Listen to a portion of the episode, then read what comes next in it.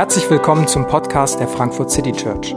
Schön, dass du eingeschaltet hast. Wir wünschen dir viele inspirierende Momente beim Hören der Predigt.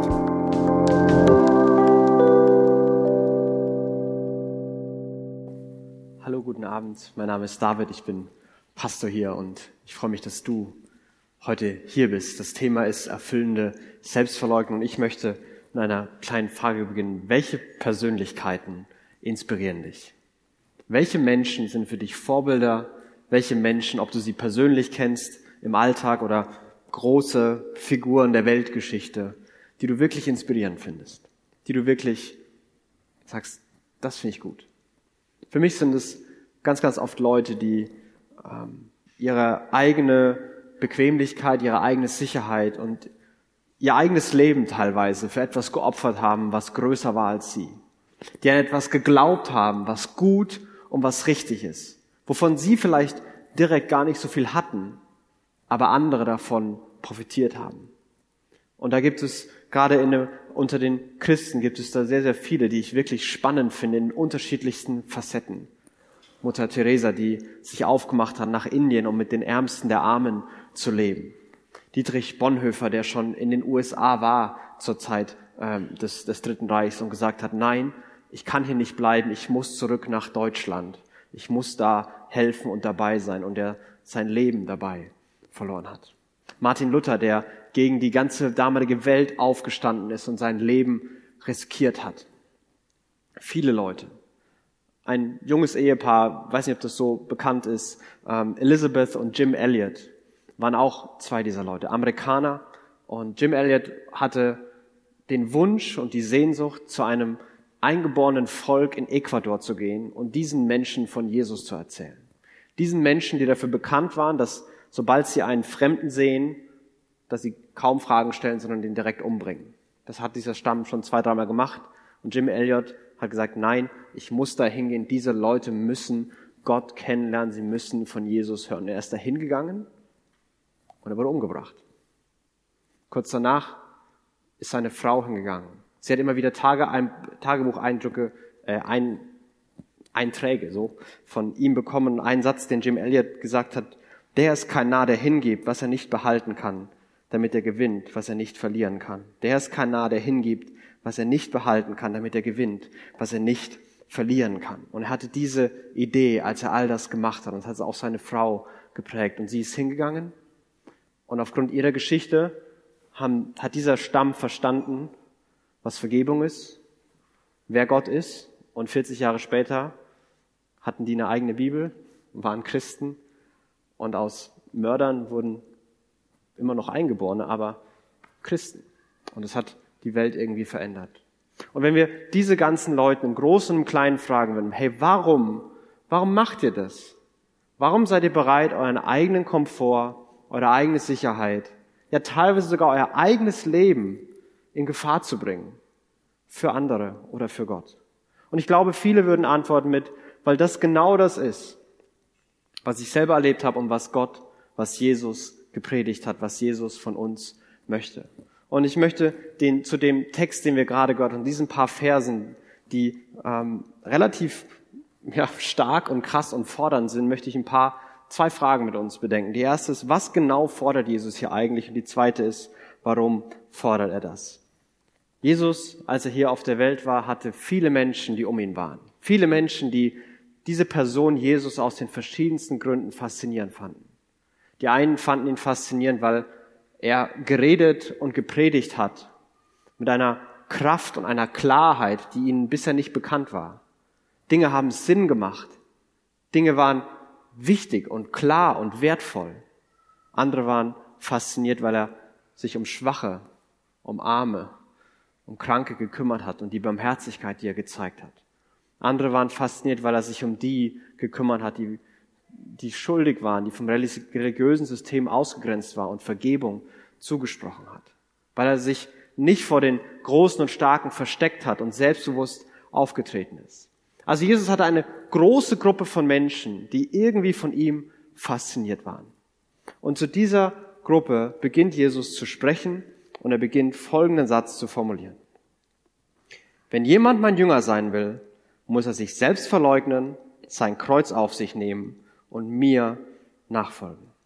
Wenn jemand mein Jünger sein will, muss er sich selbst verleugnen, sein Kreuz auf sich nehmen und mir nachfolgen. Jesus sagt hier zwei, drei Dinge, die vielleicht hast du die Begriffe schon mal gehört, Selbstverleugnung, Kreuz tragen, Jünger sein. Aber ich, ich möchte da ein bisschen eintauchen, weil ich glaube, dass wir manchmal komische Gedanken zu manchen dieser Begriffe haben. Zum Beispiel, Jesus beginnt zu sagen, verleugne dich selbst. Selbstverleugnung bedeutet nicht, die eigene Persönlichkeit aufzugeben. Selbstverleugnung bedeutet nicht, dass Jesus möchte, dass es einen großen, langweiligen, grauen, christlichen Einheitsbrei an Persönlichkeiten gibt. Selbstverleugnung bedeutet nicht, dass jemand, der für Kreativität und Schönheit sich begeistern kann, ab jetzt nur noch graue Klamotten haben darf in einer grauen Wohnung leben muss. Oder dass jemand, der total kontaktfreudig ist und es liebt, Menschen kennenzulernen, sich mit den drei gleichen Leuten für 30 Jahre in ein Zimmer einsperren muss. Das bedeutet nicht Selbstverleugnung. Selbstverleugnung bedeutet nicht, die eigene Persönlichkeit aufzugeben und gegen das zu leben, wie Gott uns gemacht hat. Ich finde es sehr faszinierend, dass ich kaum Gruppen kenne, die unterschiedlicher und diverser und bunter sind als christliche Kirche, als die, auch die weltweite christliche Kirche. Ist unglaublich, was für verschiedene Menschen aus Kulturen, Ländern, Sprache und Nationen da zusammenkommen und zusammenfinden. Selbstverleugnung bedeutet nicht, die eigene Persönlichkeit aufzugeben. Selbstverleugnung bedeutet auch nicht, sich selbst zu hassen, sich selbst anzuklagen oder sich selbst zu zerstören. Selbstverleugnung hat die Kernidee, dass ich mich von meinem eigenen Selbst distanziere, dass ich mich selbst so ein bisschen aus dem Blick verliere, mich selbst vergesse, dass ich aufhöre, mich die ganze Zeit um mich zu drehen. Es geht um mich und nur um mich. Das bedeutet Selbstverleugnung, dass, es, dass wir auf Abstand zu uns selbst gehen sollen. Aber wenn wir in Selbsthass, Selbstanklage und diesen Dingen sind, dann sagen wir Sachen wie, ich bin so schlecht und ich habe das verdient und ich kann das nicht und ich bin es nicht wert und Sätze dieser Art. Und ob ich sage, ich bin so toll, ich kann alles, ich bin so wertvoll, da drehe ich mich nur um mich. Oder ob ich sage, ich bin so schlecht, ich kann das nicht, ich habe alles Schlechte der Welt verdient, da drehe ich mich auch nur um mich. Das hat nichts mit Selbstverleugnung zu tun, das ist immer noch zutiefst selbstzentriert. Ich glaube, dass Christen das manchmal daraus gemacht haben, man darf ja nichts Gutes über sich sagen. Sobald irgendeiner mich lobt, muss ich direkt sagen, nee, das, das war alles Gott und ich bin, ich kann das alles nicht und da, da brauchst du mir gar nicht Danke für sagen. Äh, ich bin schuldig und ich bin schlecht und unwürdig und, und viel zu viele dieser Gedanken geistern in unseren Köpfen rum. Jesus hat mit Selbstverleugnung nicht gemeint, dass wir uns gefällig selbst zu hassen haben, dass wir uns fragen sollen, ob wir das wirklich alles verdient haben und die ganze Zeit mit so einer Grundenttäuschung über uns selbst leben sollen. Das ist nicht, was Selbstverleugnung meint. Selbstverleugnung bedeutet, mit sich selbst, von sich selbst ein bisschen auf Distanz zu gehen. Selbstverleugnung ist die bewusste Aufgabe der Selbstbestimmung. Das ist, was Jesus mit Selbstverleugnung meint. Zu sagen, nicht mehr ich bestimme, was die obersten Prioritäten in meinem Leben sind. Nicht mehr ich bin das Zentrum und der Fokus meiner Existenz, sondern ich ordne mich ganz bewusst und ganz freiwillig Gott unter. Ich gebe meine Selbstbestimmung freiwillig auf. Ich verliere meine persönliche Autonomie und unterstelle mich der Bestimmung und dem Plan Gottes und seinen Werten und seinen Wünschen. Und ich gebe mich in die Welt hinein, die Gott, wie Gott sie sich gedacht hat. Und das ist heute wie damals überhaupt gar keine populäre Idee. Die Illustration, die Jesus damals verwendet für Selbstverleugnung, ist Kreuztragen.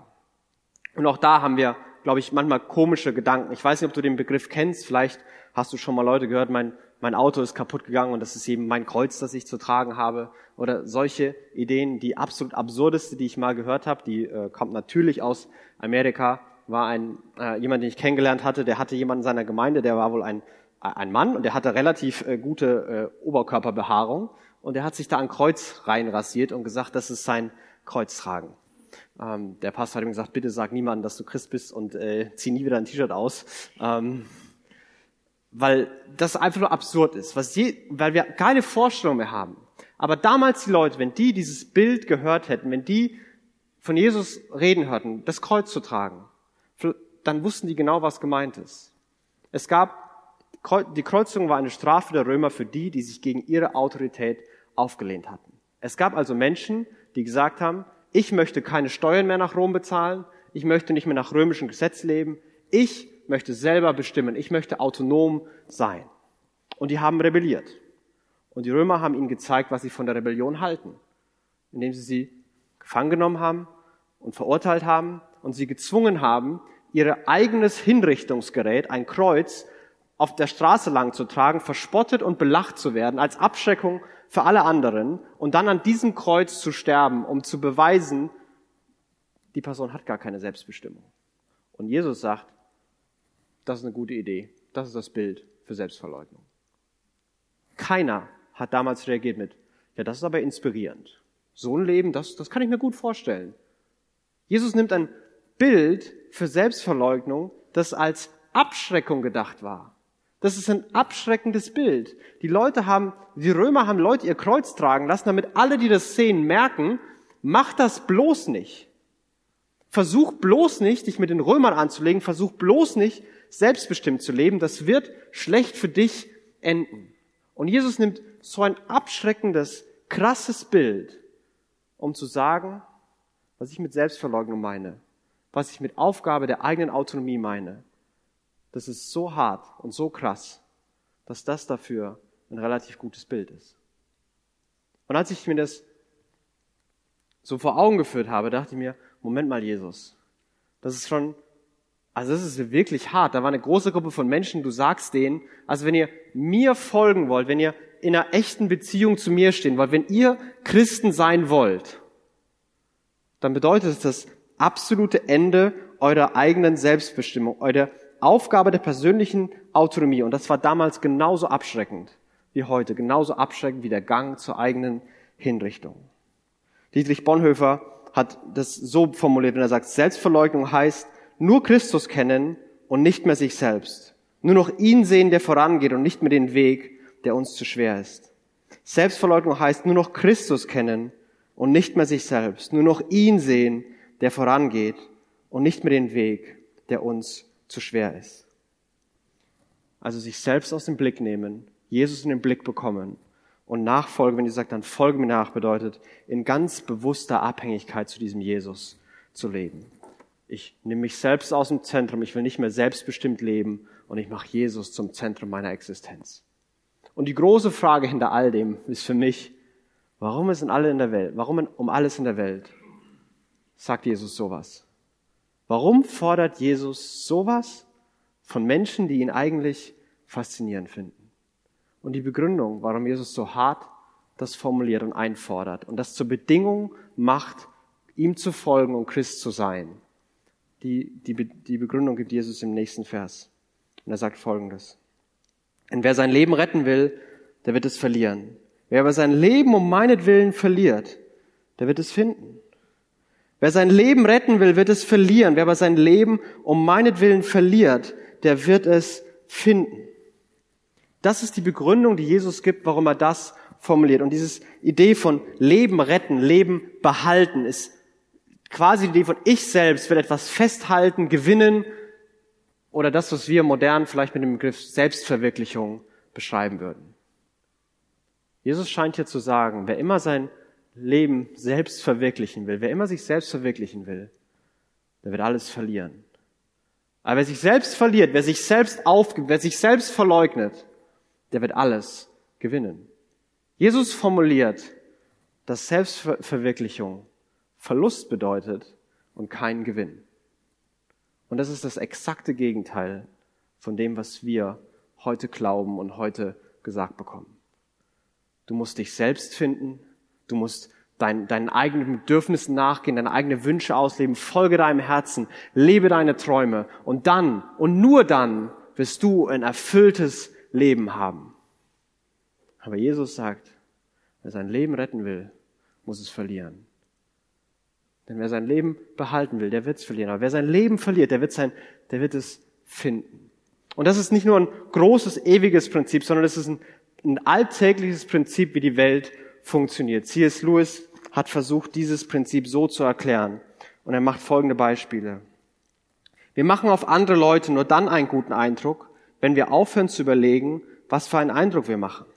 Selbst in Literatur und Kunst wird kein Mensch, der sich über seine Originalität Gedanken macht, jemals originell sein.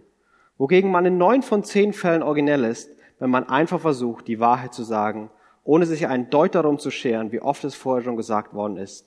Dieses, dieses Prinzip finden wir in allen Lebensbereichen. Wer unbedingt einen guten Eindruck machen will, der wird es nicht schaffen. Wer es versucht zu gewinnen, versucht festzuhalten, der wird es verlieren. Wer Liebe versucht zu erzwingen, wird jede Zuneigung verlieren.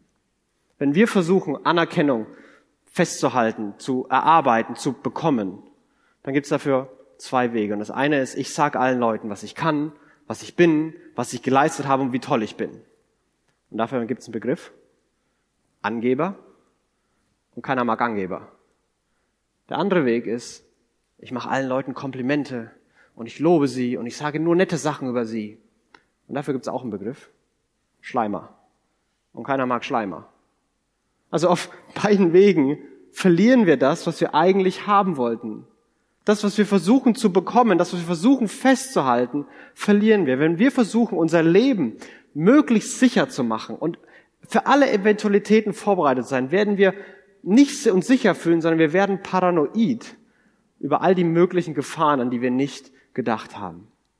Und diese Idee der Selbstverwirklichung, ähm, hinter der steht, wenn man die vielleicht umformuliert, Selbstverwirklichung bedeutet die selbstzentrierte Konsumhaltung, der am besten sofort entsprochen wird. Ich will das jetzt.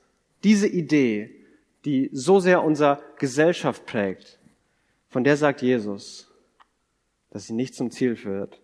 Wer sein Leben retten will, wird es verlieren. Wer sein Leben um meinetwillen verliert, wird es retten. Ich glaube, die Maxime der Selbstverwirklichung ist der Grund für die Probleme unserer Zeit. Diese Idee, ich will das jetzt und wie kann ich möglichst glücklich werden, möglichst bald, ist das Kernproblem hinter ganz vielen Problemen, die wir als Gesellschaft und die wir persönlich haben. Zum Beispiel alles, was mit dem Thema zwischenmenschliche Beziehungen zu tun hat. Ob das Ehen sind, ob das Freundschaften sind, ob das in der Familie ist. Wenn ich nicht mehr glücklich bin, dann ist das ein legitimer Grund, die Beziehung, die Freundschaft zu beenden. Ich bin nicht mehr glücklich, also beende ich die Beziehung. Ich bekomme nicht mehr, was ich will, also habe ich den Grund, einen guten Grund weiterzuziehen. Ganz egal, wie das, was das für andere bedeutet, ganz egal, ob das andere verletze, wenn ich nicht mehr bekomme, was ich haben möchte, dann gehe ich. Und es ist kein Wunder, dass Scheidungsraten sind, wie sie sind, dass überall irgendwie Freundschaften zerrüttet sind, wie sie sind, dass Familien zerrüttet sind, wie sie sind. Eine gute Beziehung bedeutet nicht, wie kann ich möglichst glücklich werden, sondern egal was kommt und egal wie viel es mich kostet, ich werde für dich da sein. Das ist eine Grundlage für eine echte Freundschaft, für eine echte Ehe und in der Familie. Nicht, wie kann ich möglichst glücklich werden. Und deswegen sieht es aus, wie es aussieht. Wenn es um die Wirtschaft und Geld geht, dann ist die Frage, ich will meinen Gewinn maximieren, egal wie viel es andere kostet. Und das gilt wieder auf der großen wie auf der kleinen Ebene. Es gibt Unternehmen, die sind profitabel machen Millionen Gewinne und entlassen Mitarbeiter, damit sie noch mehr Gewinne machen. Die, Auto, die Autoindustrie betrügt bei Abgas Software nur um ein paar Euro mehr für sich rauszuschlagen. Große Konzerne produzieren in Ländern, wo Menschen sprichwörtlich sterben, nur damit es möglichst billig und möglichst viel Gewinn rauskommt. Hauptsache, ich kann meinen Gewinn maximieren, ganz egal, was es andere kostet. Und natürlich sind wir für all die Dinge wie Umweltschutz und dass keine Menschen irgendwie leiden, all das Mögliche. Aber billig hätte ich es gern trotzdem. Und wir sind mitten da drin. Und das regiert unsere Welt. Und so viel Leid ist, weil es diese Idee gibt. Ich will das. Ich will Gewinn haben, jetzt und hier. Und es ist mir egal, wie viel es andere kostet. Oder politische Themen, die gerade ganz aktuell sind in der, in, der, in der Flüchtlingsfrage. Wenn wir sagen, mein Glück und meine Sicherheit ist wichtiger als deine. Und ich möchte nicht die Diskussion abwirken, ich möchte nicht irgendwelche politischen Stellungen beziehen und, und Lösungen präsentieren, aber ich möchte ganz klar sagen, wenn wir Angst davor haben, dass unser Leben anders werden könnte und dass es für uns ein bisschen unbequemer werden könnte und dass eine, eine Haltung wird und wir daraus hin sagen, ich möchte meine Bequemlichkeit bewahren und es ist mir ganz egal, was es die anderen kostet. Es ist mir ganz egal, was mit denen passiert. Dann sind wir ganz viel, aber keine Christen. Dann haben wir nicht die Haltung und die Einstellung von Jesus. Und diese Dinge sind so tief in unserer Gesellschaft. Wir alle leben nach der Maxime, glücklich zu sein. Ich will glücklich werden. Warum meckern wir dann so viel? Warum haben wir dieses Gefühl, wir kommen an? Warum sind wir oft so unglücklich? Die Maxime der Selbstwirkung ist der Grund für so viele Probleme unserer Zeit. Jesus präsentiert einen ganz anderen Weg. Jesus ist so hart und Jesus sagt, du musst, du musst, du musst deine Selbstbestimmung aufgeben, dein Kreuz tragen. Nicht, weil Jesus dir was wegnehmen will, nicht, weil er dich leiden sehen will, nicht, weil er sagt, ich, ich selbst hatte kein so ein tolles Leben, deswegen sollst du auch keins haben. Sondern er sagt es, damit du wirklich Leben bekommst, damit wir Leben gewinnen. Jesus möchte, dass wir leben, dass wir wirklich leben, dass wir das, was zu leben dazugehört, auch erleben. Aber er sagt, der Weg dahin ist nicht festhalten und die Faust möglichst eng zusammenballen, um bloß nichts zu verlieren, sondern er sagt, der Weg dahin ist loslassen. Wer sein Leben retten will, wird es verlieren. Wer sein Leben verliert um meinetwillen, der wird es retten.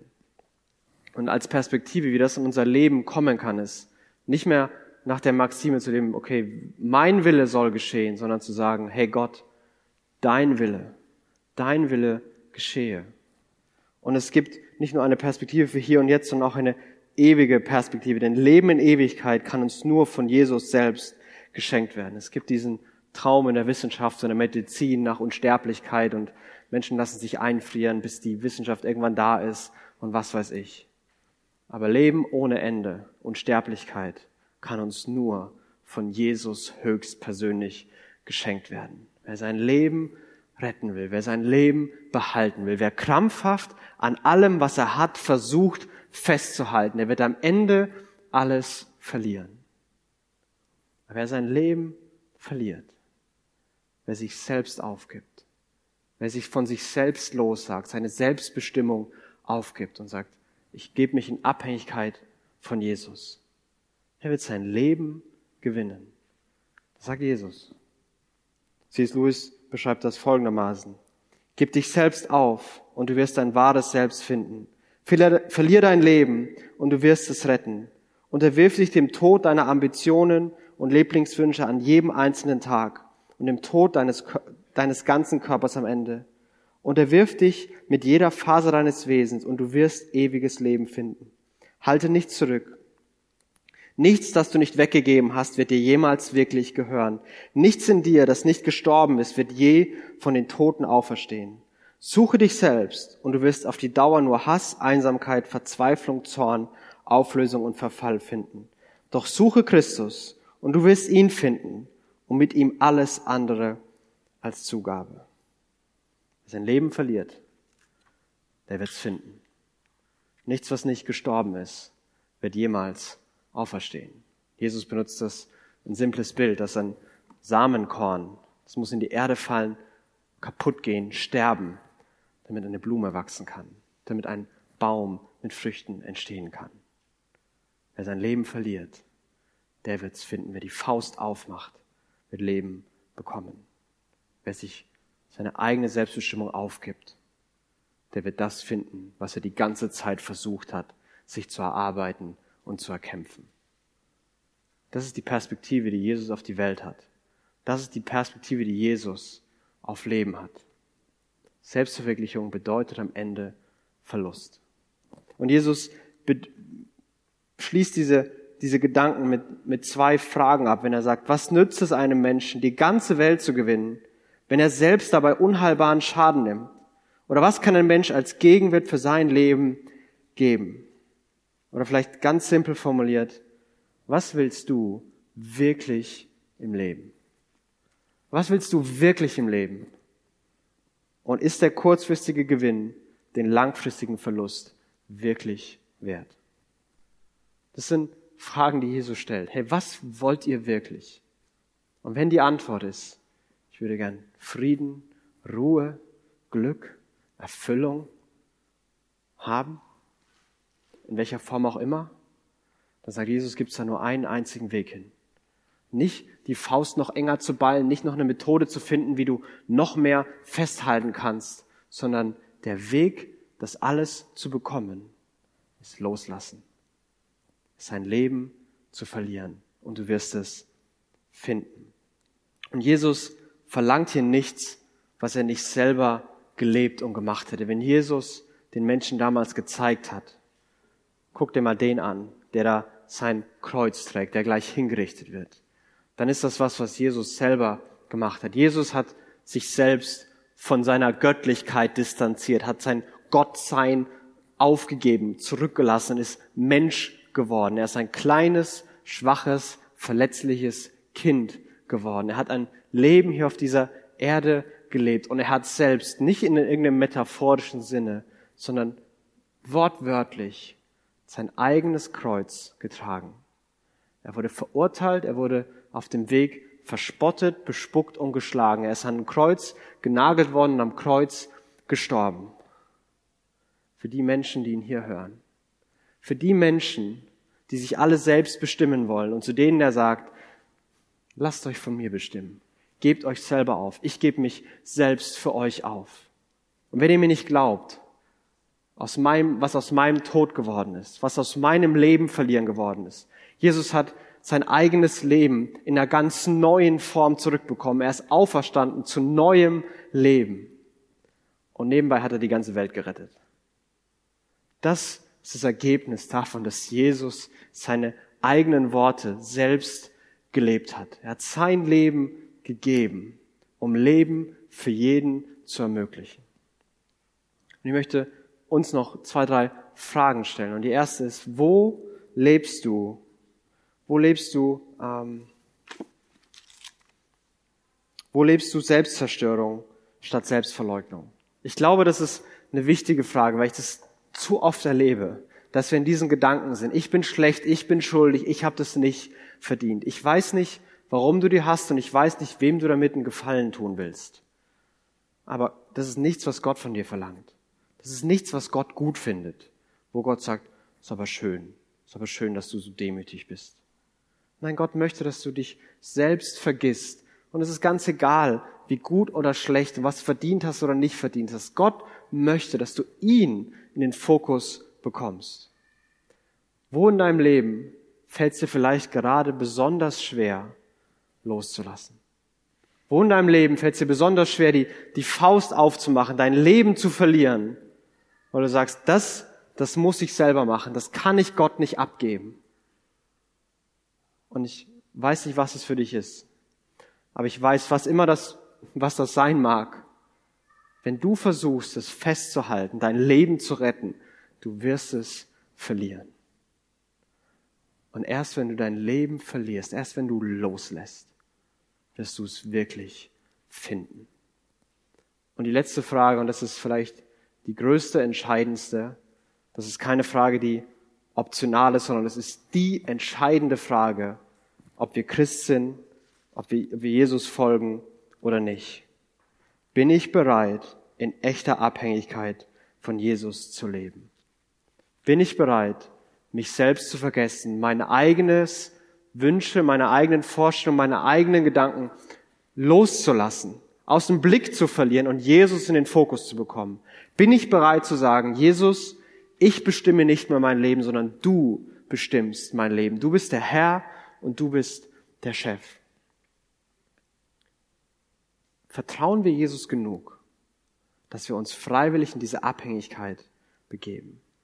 Vertrauen wir Jesus genug, dass er es gut meint? Dass er nicht unsere Autonomie haben will, weil er uns versklaven will, sondern weil er uns ultimativ befreien will. Dass die größte Freiheit darin liegt, wenn wir uns selbst mal nicht so wichtig nehmen und uns selbst vergessen können. Dass Jesus uns Leben schenken will und nicht Leben nehmen will. Und den größten Grund, warum wir ihn vertrauen können, den größten Beweis seiner Liebe, den Jesus selbst gebracht hat, war genau sein Tod am Kreuz, wo sein, sein Leib gebrochen wurde und wo sein, sein Blut vergossen wurde, wo er sein Leben gegeben hat. Sein Leib, sein Blut für dich.